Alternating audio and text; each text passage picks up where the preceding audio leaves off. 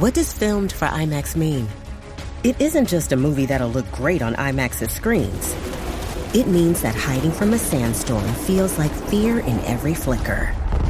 And every triumph is felt in every sound wave.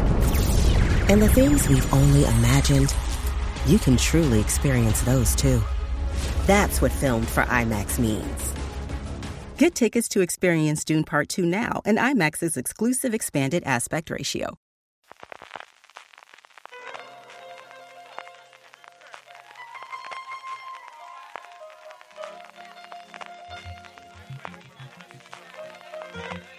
Estás escuchando Fuera de Series con CJ Navas. Bienvenidos a Creada por, el programa de Fuera de Series en el que hablamos con esos creadores de las series españolas con las que tanto y tanto disfrutamos. Y digo bien disfrutamos porque esta, sí, sí, ha llegado la hora de hablar de galgos, por si habéis tenido poco en el resto de los programas, hoy también hablamos de galgos. Juan Francisco Bellón ya se está riendo. Juan, ¿cómo estamos? Yo muy, muy contento por la entrevista que tenemos hoy. Creo que es una de las primeras grandes series del año que se disfruta, bueno, la gente la ve semana a semana, yo me pegué un atracón porque es que no podía dejar de verla y con ganas de hablar con nuestro con nuestro invitado. Don Félix Vizcarret, eh, gracias por, por, aparecer aquí y gracias por darnos este regalo que ha sido Galgos. De verdad que muchísimas gracias a ti y a todo el equipo. Nada, nada, un, un placer. Eh, encantadísimo yo también de estar aquí y charlar con vosotros. Sí. Yo lo he dicho públicamente en todo el resto, así que ya que tengo a Félix no voy a dejar de decirlo. Yo es la serie española con la que más he disfrutado desde Ar de Madrid. De hecho, yo he empezado a decir que es Crematorio, Ar de Madrid y después Galgos. Y lo he empezado de vueltas y digo, es que yo creo que tiene una combinación entre ese drama familiar que teníamos en Crematorio y también ese humor por lo que teníamos por esas relaciones españolas y ese humor español que nos daba Ar de Madrid. Esa yo creo que al final lo metes una coctelera y te sale algo similar a Galgos. Eso es la justificación que yo me monto y la película que yo me monto para hacerlo. Ah. Eh, qué divertida, qué divertido cóctel, qué divertido cóctel. Sí, bueno, eh, de algún modo, si tocaste más, es verdad que hablábamos mucho eso de, de, un, de un, retrato de, de la familia española eh, y sobre todo de ese, ese, tipo de sagas familiares que están al frente de una empresa familiar, ¿no? Y de esa particular idiosincrasia que tienen, pues, esas estirpes, ¿no? Esas eh, que de algún modo son muy cercanas a nosotros, porque todo el mundo tiene su familia ibérica, eh, y al mismo tiempo lidian no sus, sus, riñas, como sus riñas, en, entiendo, en la cena Nochevieja, pues tienen una connotación, una ampliada, ¿no? Una, todos, todos tenemos nuestros rifirrafes eh, ahora en, en, las reuniones familiares, y ahora que venimos de la Navidad, pues las tenemos como muy frescas, pero ellos eh, es una realidad aumentada, ¿no? Cuando tienes, cuando además de la familia, luego tienes que hablar de cosas de trabajo con las mismas personas.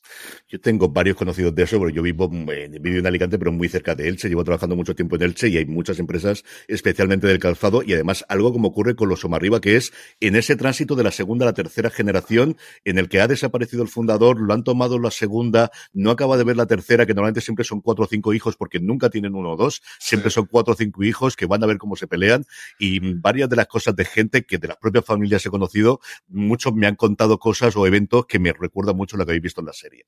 Félix, yo quería empezar preguntándote por cómo llega a vosotros la serie, en qué momento del proceso, que ha sido un proceso largo de producción y de escritura inicial de la serie, entras tú y entras con todo el proyecto. Sí, eh, sí recuerdo un, primer momento cuando yo estaba en, en pleno rodaje de, de mi película, eh, Una vida no tan simple.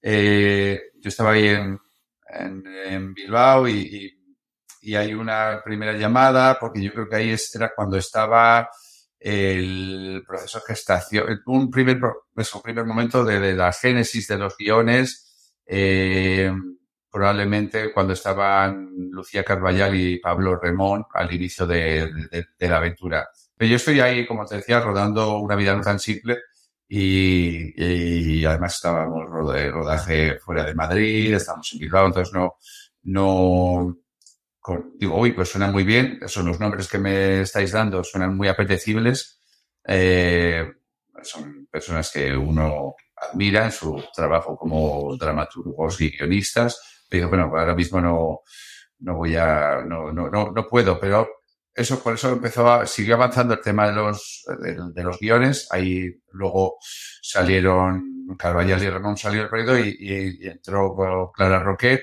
y, después eh, Frank Osterwitz. Y ahí es cuando, eh, cuando ya están eh, eh, Clara Roquet, pero sobre todo Frank, cuando está Frank, sobre todo ya al, frente de los guiones, cuando yo ya he terminado el rodaje y la postproducción de una vida no tan simple y eh, se me vuelve a, animar a que, a que lea los guiones, a que lo considere y dije, ah, pues mira, pues ahora mismo, en teoría, yo ahora debería tomarme unas vacaciones con la familia. Eh, mis hijos ya, viendo asomar la preadolescencia, me dicen, no, no, papá, todo lo que tengas que hacer, nosotros dejarnos, muy divertido.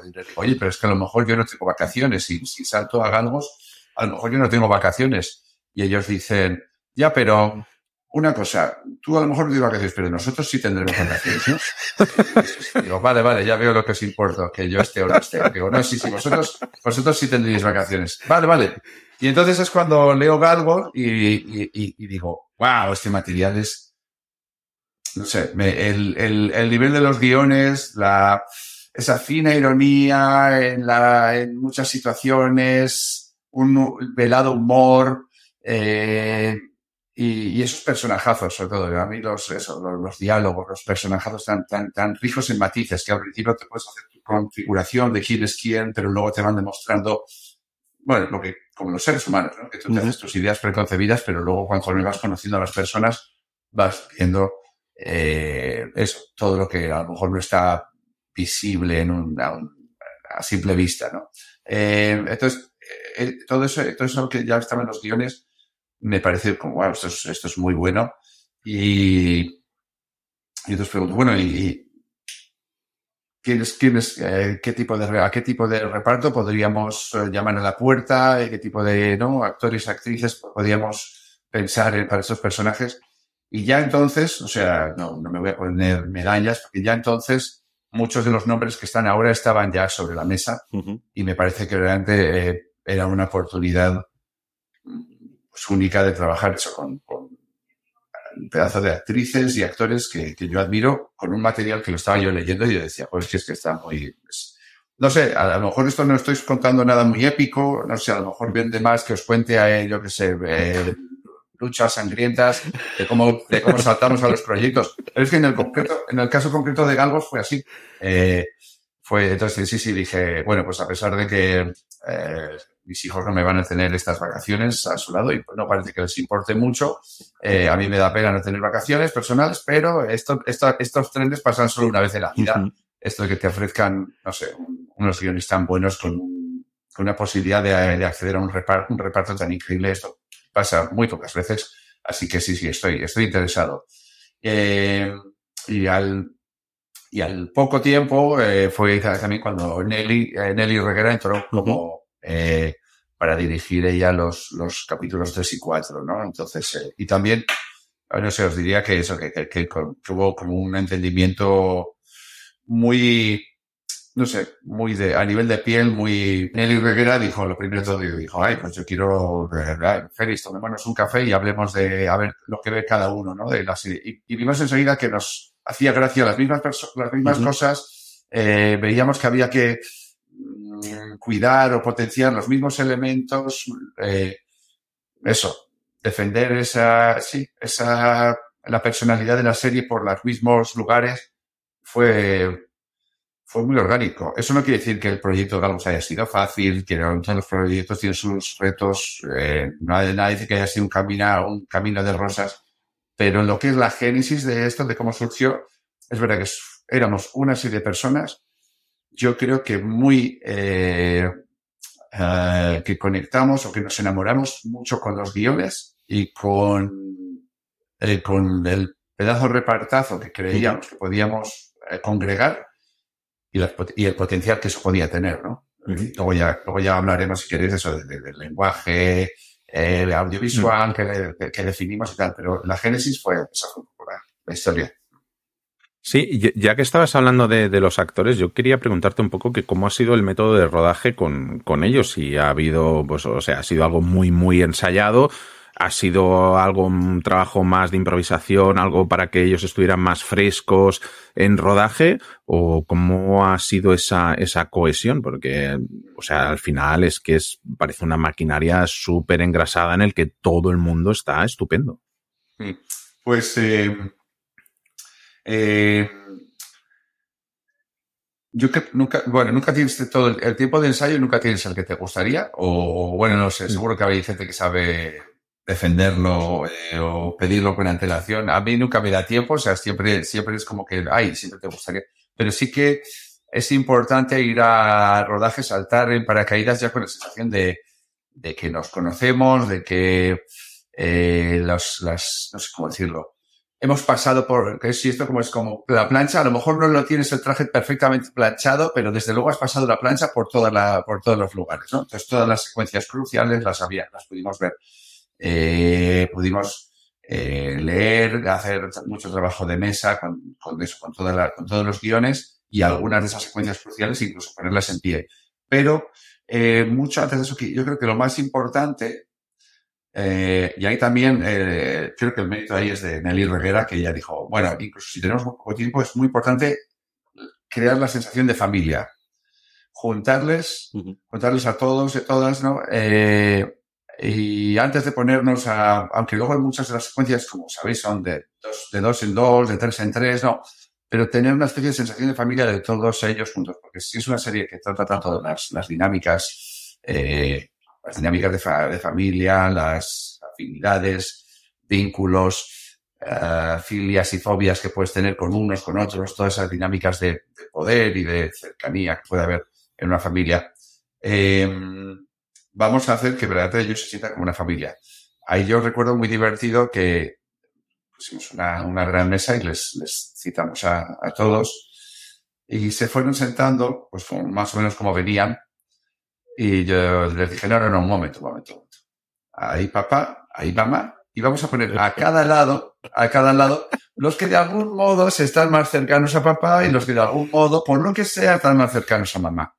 Porque la vida es así, ¿no? Entonces, ya sabemos que...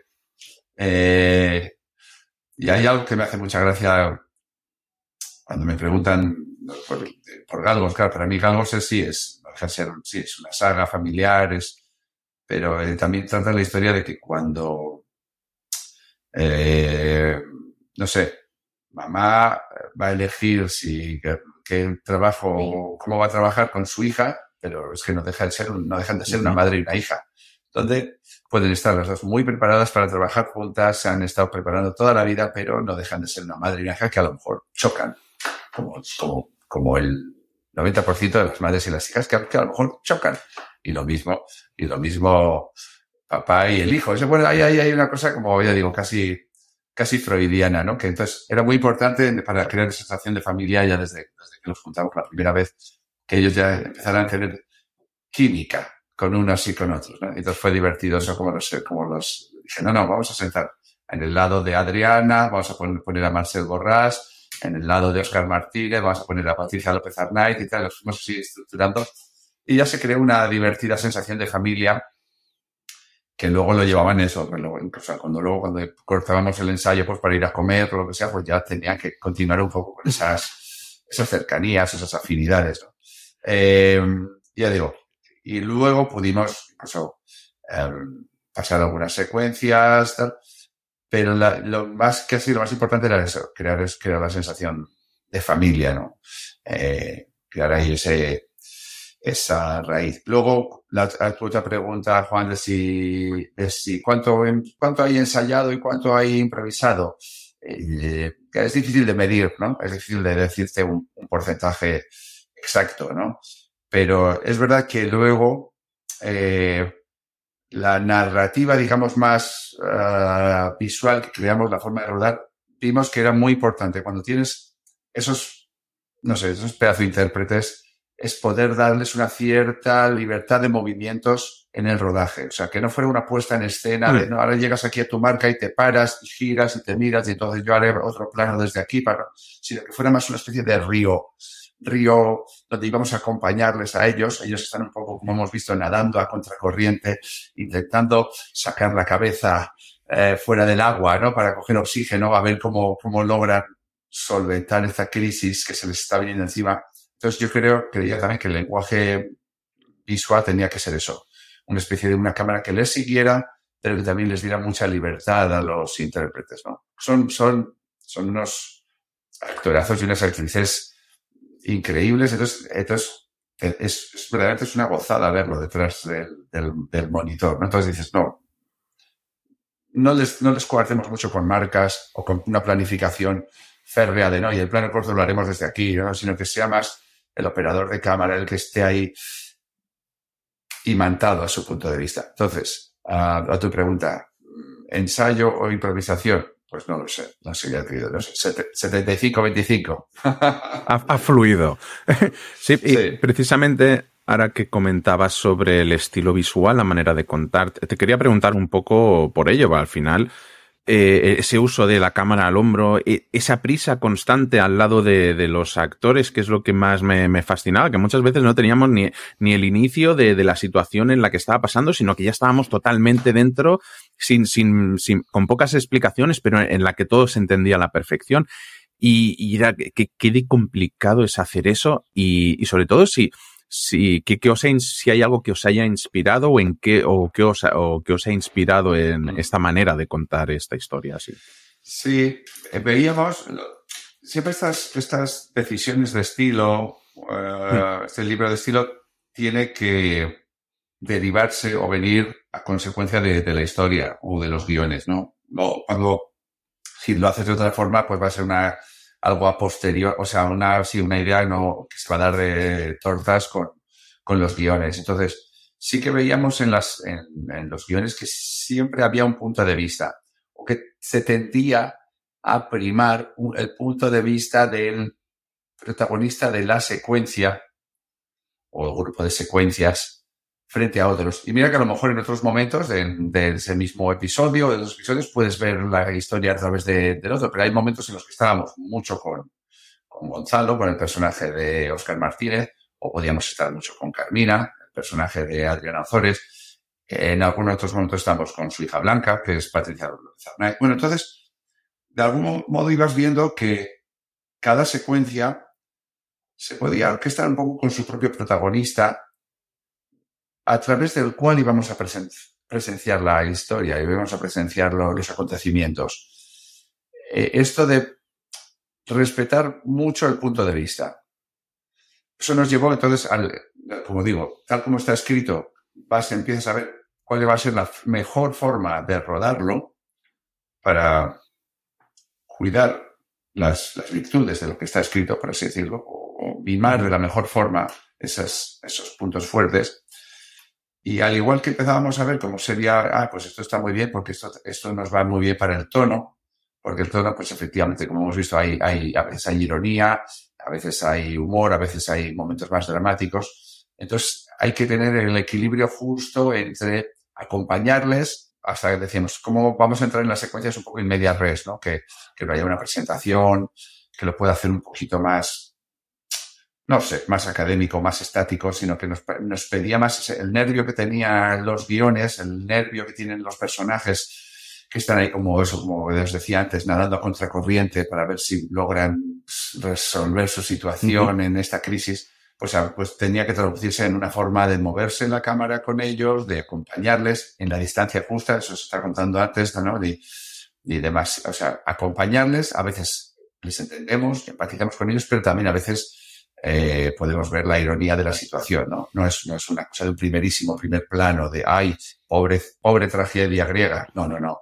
Es más una cosa de esta especie de drama, drama humano, a veces un poco patético, a veces un poco cómico, eh, eso es un poco, eso es un poco el tono, ¿no? Y eso, y lo, eso y, eh, al final te, en, el, en esa especie de libre estilo, acaba incluso sugiriéndonos qué tipo de lente vamos a usar, ¿no? O, eh, o, eso, lo que tú decías, o, o, o, entrar en las secuencias en medio de la situación, en media res, era una cosa que es verdad que luego el montaje lo, lo continuábamos, pero ya como estábamos, ya como estábamos rodando muchas veces favorecíamos eso.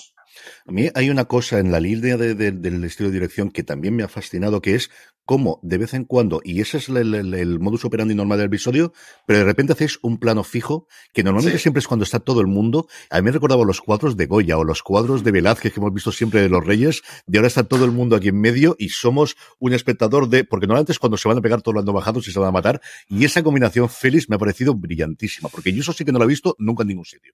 Qué, bonito eso que cuentas, sí, sí, porque bueno, sí, sí, eso, trabajando también con, eso, con, eh, con los directores de fotografía, eh, era como eso, yo me acuerdo eso, muchas mis conversaciones con Oscar Durán era eso, ¿no? Y, eso, y en unos momentos dados lo que haremos era, estamos con ellos, estamos con ellos, estamos con ellos, y de repente abrimos, como que damos un paso atrás eh, de, estar con ellos para ganar esa justa distancia contra los acontecimientos. Vamos a pasar a unos planos generales donde efectivamente hay, por, si estábamos respetando mucho el punto de vista y casi era algo más, un relato más en primera persona, ahí de pronto les convertimos en una, una, observadora en tercera persona, ¿no? Y efectivamente, y ahí lo interesante de esos planos generales era que fuera todo lo contrario, fuera de la acción. Dije, para, para que fuera un contrapunto, un contraste y nos permitiera dar eso como ese paso atrás y observarlo, como tú bien dices, casi como ese elemento casi, casi pictórico o más de otra, otra composición muy diferente, ¿no? Y, eh, ahí efectivamente lo que tenía que ser hecho desde fuera de la acción, desde fuera del radio de acción, eh, y buscando una composición casi eso, que, que eh, no desde dentro, sino que pudiéramos ver el despliegue casi en, la horizontal del fotograma, ¿no? Del, del frame, del cuadro. Entonces sí, era, era, era divertido, nos parecía que era, porque si no, a ver si lo otro podría ser un poco extenuante de más o nos iba a faltar ese, bueno, ese momento de reflexión, ese momento de ganar ese, esa perspectiva poco omnisciente, ¿no? Sí, haciendo, buscando el paralelismo literario. Otra cosa que me ha fascinado de la forma de rodar la serie es el uso de los escenarios naturales. Es decir, si vamos a rodar en Bruselas, no vamos a Bruselas. No vamos aquí a aficionarlo en un sitio en tres cantos ni cosas similares. De la cantidad de escenarios naturales que tenéis, ¿cuál ha sido el más complicado de rodar o el que tengáis de, si lo tengo, lo llevo a saber, ya veremos cómo lo hacemos en plató, pero esto ya te digo yo que lo hacemos en plató, esto nunca más. No, la verdad es que yo no creo nunca que no, ningún director os habrá dicho nunca, hubiera preferido plató. Bueno, no, no, habrá, de todo, habrá de todo. ¿Eh? en este mundo. No seguro que hay alguien que dice, ay, la comodidad del plató. No, eh, el, al equipo que el equipo de Galgos creo que nos va, nos iba un poco ese tipo de caña, nos iba un poco ese tipo de guerrilla. Eh, yo hablo mucho de, de, mi trabajo con, con, Oscar Durán, el director de fotografía de, de mis episodios, pero también estaba Fede Winterman de Ayuda Dirección. Eh, estábamos ahí como, como una piña que yo creo que lo que nos ponía era un poco, era un poco eso, eh, correr detrás de los personajes y tal, no bien, en, en, los lugares, ¿no? Todo eso crea una electricidad que es, que creo que es muy, muy bonita si conectas con la serie, ¿no? Porque también para los actores, ¿no? Como os decía antes, para, para todos los intérpretes, ellas y ellos era como muy estimulante ver que, eh, que hicieran lo que hicieran, si les, si les daban pronto, si la reacción en un momento dado iba a ser, nosotros hasta les animábamos a que nos sorprendieran en algún momento dado, ¿no? Eh, y, y ya les buscaríamos, ¿no? O sea, casi como, como esa dinámica que se puede tener a lo mejor en una cámara, en un rodaje más, diríamos más, no sé, bueno, no sé, todo tipo Rotund, el, el, operador de cámara también ahí, Rengel, estaba siempre eso, eh, como, el, como el que va a cazar eh, en un documental de la naturaleza, ¿no? El que está rodando un animal salvaje y no sabes, oye, que en cualquier momento me va a dar un quiebro y va a girar a la derecha en lugar de a la izquierda, a pesar de que la toma anterior lo ha hecho hacia la derecha y a lo mejor hace un quiebro y lo hace diferente. Entonces, esa electricidad, ese nervio, es eh, eso, es, es, es, es, muy rico para todos. Y, y, en los, y los escenarios naturales, pues es que, a ver, ¿cuál, alguno que nos diera especial? No, yo creo que, bueno, la climatología en Bruselas fue un poco puñetera. eh, también rodamos mucho en Cantabria, donde también la climatología, como todos sabemos, pues es, es, es, así, hay que, hay que respetarla, ¿no? No puedes decir, mañana saldrá el sol y saldremos a hacer esto. Dices, mañana saldrá el sol y haremos esto o no. no. O, o, o, habrá que, o habrá que tener un poco de cintura y ver si no, dónde lo hacemos. Sí, recuerdo que es verdad, en Bruselas teníamos como un, como vamos a estar estos días muy concretos y estamos rodando en lugares, eh, concretamente, eh, a mí, a mí me afectaba, pero también le afectaba quizás mucho más a, a Nelly Reguera en sus, en sus episodios. decía, ostras, que, que vamos a estar hablando en, en, en el Parlamento Europeo, en lugares oficiales donde no puedes decir, oye, que como ha llovido, me voy a rodar allá sin tener previamente los permisos acordes. Entonces, ahí pues sí, había que medirlo un poco con, con, con al, al milímetro y, y, quizás eso le afectó más a, a, ella que a mí, ¿no? Esa, eso de tener ahí el tiempo tan medido en, en lugares de organismos oficiales tan re, re, rigurosos y ojo, si nos llueve, no podemos estar aquí, tendremos que estar allá, ¿no? Uh -huh. Bueno, pues esa era, sí, esa era un poco la, una localización, digamos, que tenía un requisito adicional. Uh -huh. Una de las cosas que me ha encantado es este drama, porque no deja de ser un, un, dramón, pero me da la sensación de que tiene un espíritu de comedia, como de ratas a la carrera, de, de sálvese quien pueda en muchas ocasiones, eh, en el que no hay, o sea, no hay buenos, no hay malos, pero terminada ya la primera temporada, ¿con qué personaje te queda sobre todo? Yo estoy muy convencido de que soy Tim Carmina eh, total. Quiero que su ex marido lo pase muy mal. Eh, pero eh, ¿con, ¿con, qué os queda, ¿con qué te quedas tú, por ejemplo? A mí me hace mucha gracia eso, como hay, como mm, ves en, los espectadores que esa, eso va fluctuando, ¿no? Empiezan y, uy, qué mal tipo es él, o qué buena tipa es tal, o que, uy, la hija mayor, uy, no, es, es, es la, la clásica pija que no sé qué, o sea, cada uno tiene sus prejuicios y sus clichés, hoy el hijo, hoy el hijo este del personaje de Marcel Borrás, ¿no? El hijo mal. Hoy no, no, es que, que insoportable, que pijo. Ah, bueno, cada uno tiene sus, puede, ver sus, puede tener ahí sus pequeños prejuicios, clichés, estereotipos, pero me gusta ver que eso va cambiando. Al igual que cambia la, ah, ah, no, no, ahora, oh, ahora el personaje este del hijo, no, oh, ahora, ahora que he descubierto esa relación que tiene en Bruselas, uy, esas contradicciones con la madre, con su madre, con su novia, no sé qué, todo eso oye, ahora, ahora espérate, ahora, bueno, ahora me cae bien, o ahora le veo Wicked, oh, ahora en la secuencia de, bueno, ahora en, la, en el 5, si vamos a desvelar mucho, porque cuando se van, hay, digamos, de cacería, oye, espérate, ahora, ahora, ahora empatizo mucho más con él por esto o lo otro. Eh, me gusta que eso vaya eh, fluctuando en los espectadores que me, que me transmiten eso, ¿no? Eh, voy a decir ahora una, esta cosa de, no, yo es que, es que quiero a todos mis hijos por igual. o sea, ahora me diré, o sea, que estás, estás afirmando lo que precisamente la serie desmonta. Que digan lo que digan los padres, no quieren a todos los hijos por igual. Ahora tú pretendes hacernos creer que tú sí has querido a, a tus personajes por igual. Yo es que yo he disfrutado mucho con todos ellos. O sea, a mí me gusta mucho, eh, me gusta mucho deciros, uno u otro porque es que he disfrutado muchísimo con todos ellos. En esa, me gusta eso que has dicho, de esa carrera de ratas, es que me lo pasaba muy bien con ellos y hay algo, ya digo, a mí hay algo, por ejemplo, tengo una debilidad especial por las secuencias entre eh, Adriano Azores y Patricia López Arnaiz. Uh -huh. Esa cosa de madre-hija, de la hija perfectamente preparada, probablemente la más cualificada para estar ahí, para, eh, para heredar el, el Orio y al mismo tiempo la madre que, que, sí que lo ve y lo reconoce, pero es que en algo chocan como madre e hija y cuando le está hablando una cosa seria a la madre puede decir, ay, pero hija, no te estás, no te estás aplicando el, el, la mascarilla de pelo que te, que te he recomendado, no me estás haciendo ni caso. Y claro, igual que están chocando en eso, eh, como tiene el pelo la hija, entendemos que es algo de química que va por ahí por debajo, que es casi inevitable desde que el mundo es mundo, ¿no? Entonces, a mí, yo reconozco que tenía una debilidad como muy, entrañable por eso, pero ya digo, he disfrutado muchísimo de todo. Por, y por darte otra anécdota, para, para que no solo hable de ellas, pues no sé, con Oscar Martínez me lo pasaba muy bien cuando me hacía muchísima gracia. O sea, tiene un control de la comicidad de su persona, a veces solo escuchando una información, solo afirmando, solo un pestañeo, ya te estás sonriendo y dices, ay, ay, ay, ay. Entonces cortaba, se acababa la toma, cortábamos y va. Yo le decía, oye, Oscar, qué divertido esto, ¿cómo?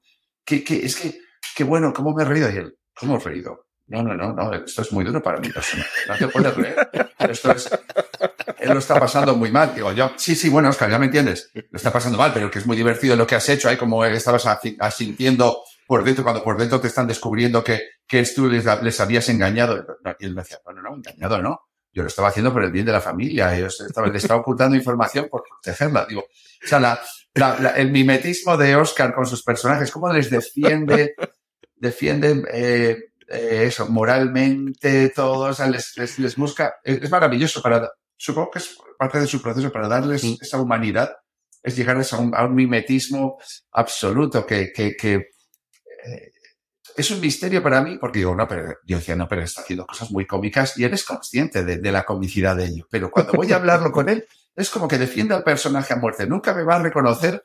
No, si eso lo he hecho porque he creído que tenía mucha gracia, que si comiera esa galleta furioso o no sé qué tal. No, esto te lo va a defender el personaje a muerte. Y me- bueno, va- varias preguntas. Alguna es cuándo empecéis a rodar la segunda, porque no quiero hacer spoilers del final, pero eh, la decisión de dejarlo en ese momento, a mí me dejasteis con una ansia, eh, con un cabreo, con un necesito la segunda temporada ya. Fíjate, fíjate, mira, eh, sí, desde luego, vale, siempre, eh, pues bienvenido sea si, si se continúa algo, sería bienvenido, pero yo, yo tenía que ver, claro, habla- hablabais antes incluso de esos planos generales, o habréis visto que lo que sucede al final del episodio último, de algún modo, es una especie de eh, irónico reflejo de lo que, de cómo arranca en el, eh, justo al, al inicio de la serie, ¿no? O sea que incluso del- de lo que está sucediendo y de cómo está rodado y de la música que está sonando, habréis visto que es, es un poco, o sea, que de algún modo, para mí es un relato que perfectamente sería eh, conclusivo, por así decirlo, de, bueno, pues, diferentes reflexiones, ¿no? De si, si la, fa- eh, cuál es el peso de la familia o de los lazos de sangre eh, frente a una, en una empresa familiar, pero más allá de eso es cuánto, si una familia o el amor de este matrimonio es, está a prueba de bombas, ¿no? Está a prueba de bombas, ¿no? Entonces, esa- esas reflexiones, esos temas que se plantean en el, en el inicio, creo que se responden al final. Y de algún modo, cómo se rueda al principio, hace espejo de algún modo cómo, cómo se desenvuelve todo en el, en el, en el último episodio. Si te ha quedado con ganas de más, pues maravilla, bendito, que así sea, que así sea el sentir general del, del espectador, pero, pero hubo un trabajo como muy consciente de que, de que el, de que el relato, por así decirlo, de la temporada fuera, fuera también conclusivo. O sea que no, para mí, para mí sería, me, me, siento halagado por la parte bonita que tiene, que, que, quieras más, pero también me parece que hay algo lindo, hay algo lindo en que cierre en la temporada mm, de una forma unitaria, con como abrió, ¿no? Que cerrando, cerrando un círculo, por así decirlo. Me ha gustado mucho porque me has recordado a uno de los finales más controvertidos que creo recordar de, la historia de la tele, que es el de Los Soprano, porque fue- acababa en un momento en el que era más un momento familiar y que hablaba más de la familia que, que hablaba de, pues de a lo que se dedicaba el padre, de, de todo lo que había detrás. Es, me, me ha parecido curioso y, y, ostras, es que, que sí, tienes razón, si se quedase aquí también estaría bien. Mm, Sí, eh, eso, y ya digo, eso. Tú piensas lo que ellos, vamos, por sin, de- sin destripar a nadie, va lo que sucede, vamos a pensar lo que ellos están diciendo y sintiendo Ujú. al Hmm. principio, cuando puede haber un, puede haber algo relacionado con un par de canciones, un baile, un, y, y que, y que, ¿dónde les está llevando esas, esa Hmm. música? Y lo que ellos están defendiendo al principio y que están defendiendo ellos al final cuando vuelve a sonar esas músicas, eh, como esa especie de música familiar o de la pareja de, ay, este es nuestro tema, ¿no? Este es- esta es la canción de, de nuestra boda, ¿no? Esta cosa, esta es la, entonces, que, esta es nuestra canción, ¿no? Que, suele, que suelen decir las parejas, ¿no? Pues esto, eh, ¿qué, ¿qué está sucediendo al principio, al final? Y efectivamente, lo que, lo que tú dices, hay algo que nos, creo que a todos nos, nos gustaba mucho hablar de los vínculos, de los vínculos familiares como algo eh, por encima de las decisiones empresariales. Lo otro casi es una consecuencia de, de eso, de las, de nuestras afinidades, de, nuestro, de nuestros amores, de nuestros, Félix, estaríamos horas hablando contigo, pero al final tenemos que dejarte que esto de abusar no, no está bien del todo. Siempre concluimos nuestras entrevistas preguntando a la persona que tenemos con nosotros qué es lo último que has visto que te haya gustado especialmente, sean cines, sean series, sean teatro, que al final la gente de provincias cuando vamos a Madrid nos apetece ver algo de teatro o a Barcelona Mm. se han visto alguna cosa interesante para ver últimamente. ¿Qué has visto recientemente en el mundo artístico que te haya gustado y que podemos recomendar a nuestra audiencia? Eh, he disfrutado mucho, me ha abierto mucho la mente me- con La Mesías, la serie, la serie. Sé que no es muy original, sé que ahora eh, sé que ahora no, sé ¿qué seré? Pues eres el vigésimo quinto que pasa por aquí y que nos habla de la Mesías. Pero es que es real, es que es lo último que he visto que, que he dicho. Me ha desmontado prejuicios y clichés, que es lo que más me gusta de la vida. Cuando tú crees que ya lo has visto todo, crees que lo sabes todo, crees que ya sabes de qué va a ir esto o de qué va a ir lo otro. Un poco lo mismo que os hablaba antes de las personas, ¿no? Humildemente, Galgos lo hacíamos porque nos entretenía mucho, nos fascinaba mucho esto de que cómo son las personas cuando las conocemos y cómo luego, conforme vamos profundizando, o sea, el día que las conocemos por primera vez no es lo mismo conforme profundizas en esas personas, ¿no? Pues mira, eh, algo con lo que he disfrutado últimamente eh, que me ha sorprendido y me ha llevado a lugares donde no pensaba es, probablemente la serie de la Mesías. Y en ese sentido, sí, estoy muy... Entonces, no tengo más que, más que palabras de aplauso. Lo siento, siento si no he sido muy original. Diréis, otro, ¿qué tal? Bueno, esto ya lo editaremos. Estamos todos igual, tú con eso te preocupes. Esto ya, lo, esto ya lo editaremos. Recomendar la Mesías no está mal. Recomendar la Mesías no pero, está mal. Eh, he dicho, a ver, eh, no lo sé. Eh, ¿Quieres que sea más original? A ver, déjame que lo piense. Sí. Don Felipe antes, yo, dime, dime, Juan. Antes de terminar, eh, sé que voy a ser el, el, enésimo pesado que te va a venir con una idea. Yo tengo una idea para una serie. Después de ver, después de ver Galgos, ¿cuándo vamos a tener una serie sobre la familia Ruiz Mateos? Ah, pues es curioso. Cuando hablábamos, cuando hablábamos de, de, de, claro, de qué se diferencia la, la familia de los Somarriba de otros referentes eh, más anglosajones y tal, es que nos vienen a, nos vienen a la mente, sí, es que, es que somos muy nuestros, ¿eh? Es que somos muy, y tenemos varios ejemplos así como, como el, como el que tú dices, Juan, pues es que tenemos muchos, sí, tenemos muchos ejemplos que somos, somos muy, muy particulares, ¿eh? Este también, cuando si lo cuentas a un extraterrestre que venga, ¿no? Las implicaciones a lo largo de la historia de España con, eso, con, con el rayo vallecano de por medio, tal, es que no, no, eso ya sería, eso es demasiado, eso ya es solo en la ficción, ¿no? el, marciano, el marciano te preguntaría, no, pero lo del estadio de fútbol y el, eso, eso, eso lo habéis puesto luego vosotros en la, serie, ¿no? Eso no estaba en la, eso no era la realidad, ¿no? Te preguntaría, no, no, no, la realidad era así. Entonces, esto es, Don Félix yo solamente dos cosas de las que estabais hablando antes. Una, el mejor personaje es Julián, punto pelota, o sea, no hay más. O sea, el mejor es Julián, con diferencia.